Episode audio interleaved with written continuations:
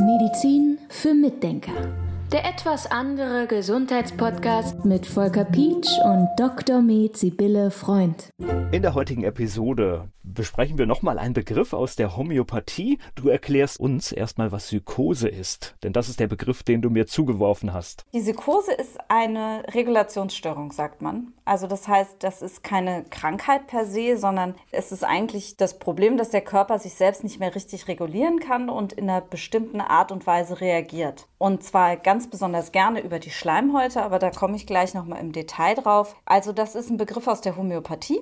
Psychose und das ist eines der Miasmen. Wir haben ja schon mal über die Miasmen so ein bisschen gesprochen. Das sind Regulationsstörungen, die erworben werden können oder ererbt werden können. Und gerade bei der Psychose haben wir das ganz häufig, dass sie erworben wird, aber sie wird auch gerne erblich weitergegeben. Und dafür gibt es dann bestimmte Zeichen und Symptome. Und deshalb finde ich das Thema auch so spannend, weil man sieht sich da doch öfter mal wieder und hat dadurch, wenn man das bei sich feststellt, dass man sowas hat, hat man wieder einen Ansatz, um therapieren zu können. Darum finde ich das sehr spannend, das Thema. Es gibt ja oft in der Homöopathie, wenn du so Beschreibungen liest, dann immer so eine ganze Reihe von Dingen, die zutreffend sind oder die so in die Richtung gehen. Was ist denn jetzt bei der Psychose? Was wären das zum Beispiel für Dinge, die in diese Richtung weisen? Also bei der Subkose, wie gesagt, das sind hauptsächlich Schleimhautbeschwerden, also zum Beispiel immer wieder Nebenhöhlenentzündungen, immer wieder Blasenentzündungen, Magenschleimhautentzündungen. Was gibt's noch für Schleimhäute? Bindehautentzündungen. Sowas, das ist ganz typisch schon mal für eine Psychose. Bei den Kindern, bei den Säuglingen zum Beispiel, ist es ganz typisch, dass die, wenn das vererbt ist, also wenn es von der Mutter kommt als Regulationsstörung oder vielleicht auch vom Vater, aber dann, ich glaube, häufiger ist es eher von der Mutter, dann haben diese Kinder zum zum Beispiel Blähungskoliken, also die haben Probleme mit der Darmschleimhaut, ja. Oder sie haben, dann geht es schon wieder an den Übergang zur Haut auch, sie haben einen wunden Po, das ist ganz, ganz typisch. Ja, also das ist ein Zeichen dieser Psychose.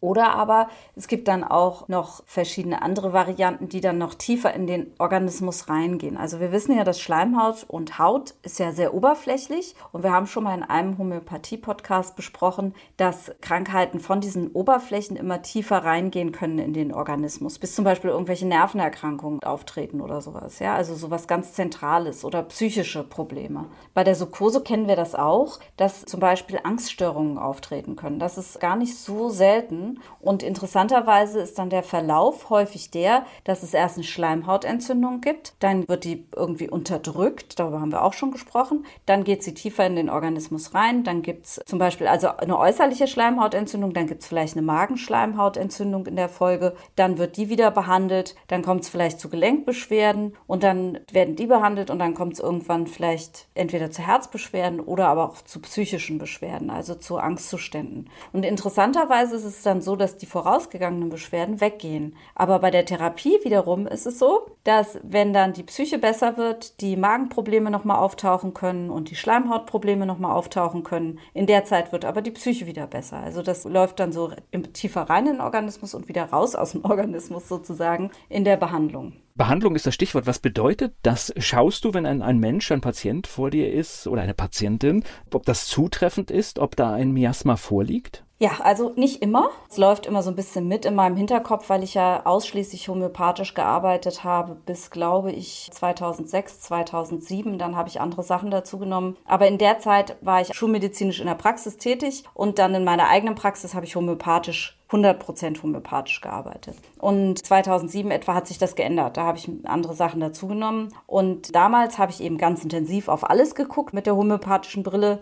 Und heutzutage packe ich die Brille immer wieder aus, wenn ich irgendwie sehe, da muss ich genauer hinschauen. Also es gibt immer bestimmte Konstellationen, wo ich ganz besonders diese Homöopathiebrille aufhabe und dann auch miasmatisch gucke. Und da muss ich aber, wenn wir über Therapie reden, gerade noch mal ein bisschen ausholen, denn wir müssen ja auch wissen, woher kommt denn diese Regulationsstörung? Und das ist also so, natürlich, sie kann eben erblich weitergegeben werden, aber auch die Mutter muss sie dann ja irgendwann mal erworben haben oder auch die Vorfahren wiederum. Also es kann über mehrere Generationen, kann diese Regulationsstörung weitergegeben werden. Aber primär ist es sehr häufig so, ich würde jetzt sagen nicht in allen Fällen, aber sehr häufig, dass sie tatsächlich über engen Körperkontakt übertragen wird. Und Und das kann man sich jetzt nicht vorstellen als Übertragung im Sinne einer Infektion, dass man also jetzt zum Beispiel Geschlechtsverkehr hat und kriegt dann eine Blasenentzündung, weil man sich Erreger vom Partner holt, sondern man muss es sich wohl so vorstellen, dass wenn man ganz, ganz intensiv mit jemandem zusammen ist, dass man dessen Regulationsmuster übernimmt. Also das klingt sehr seltsam, aber die Beobachtung bestätigt das irgendwie. Das kommt so häufig vor, dass ich mittlerweile schon sagen kann, selbst wenn ich Patienten habe, die meinetwegen 45 sind oder 50 oder so,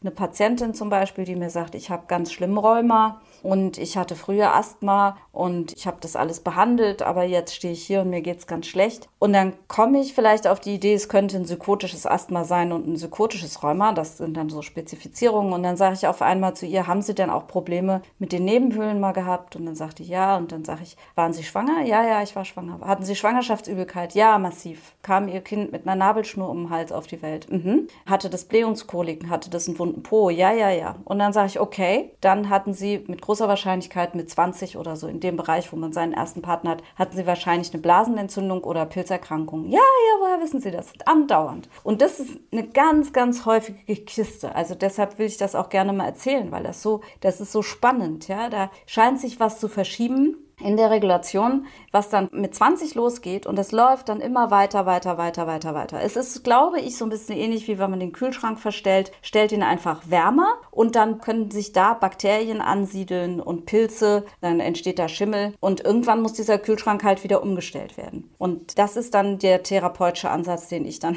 hätte. Aber wenn ich das jetzt so höre, wie du das so, so schilderst, ist es vermutlich, ja, je früher so etwas gesehen wird, umso besser ist es, ne? Genau so, ja. Denn das Problem ist auch, die Psychose kann häufiger zu unerfülltem Kinderwunsch führen. Das ist relativ häufig, dass Frauen nicht mehr schwanger werden können. Also die Infektionen, die auf diese Regulationsstörung folgen, beginnen gerne im Urogenitaltrakt, also viel Blasenentzündung, viel Pilzerkrankungen, dann kann es Eierstockentzündungen geben. Es kann auch Warzenbildungen geben. Es kann zum Beispiel diese humanen Papillomaviren geben, HPV, wogegen man ja impft. Das ist ganz häufig assoziiert mit einer Psychose aus unserer Sicht, würde ich sagen. Und wenn da so viel passiert im Urogenitalbereich, dann kann es passieren, dass diese Frauen Probleme haben mit der Schwangerschaft. Und da habe ich tatsächlich auch schon mehrfach erlebt, dass Frauen, wenn sie dann homöopathisch gut behandelt wurden, auf einmal wieder recht schnell dann doch schwanger werden konnten. In der Homöopathie gibt es immer so spezifische Mittel, die wären jetzt bei Psychose zum Beispiel?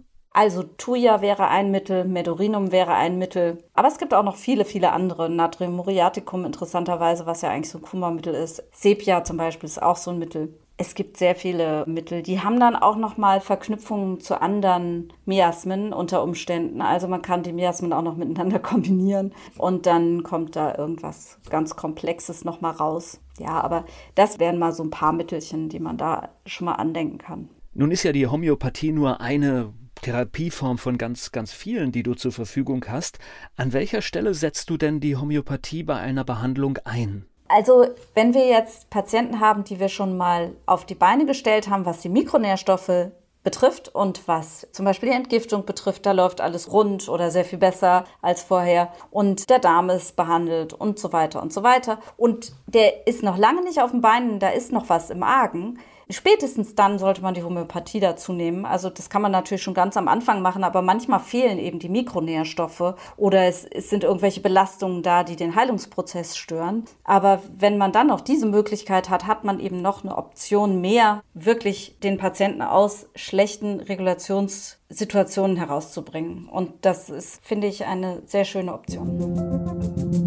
Medizin für Mitdenker. Der etwas andere Gesundheitspodcast mit Volker Pietsch und Dr. Med Sibylle Freund.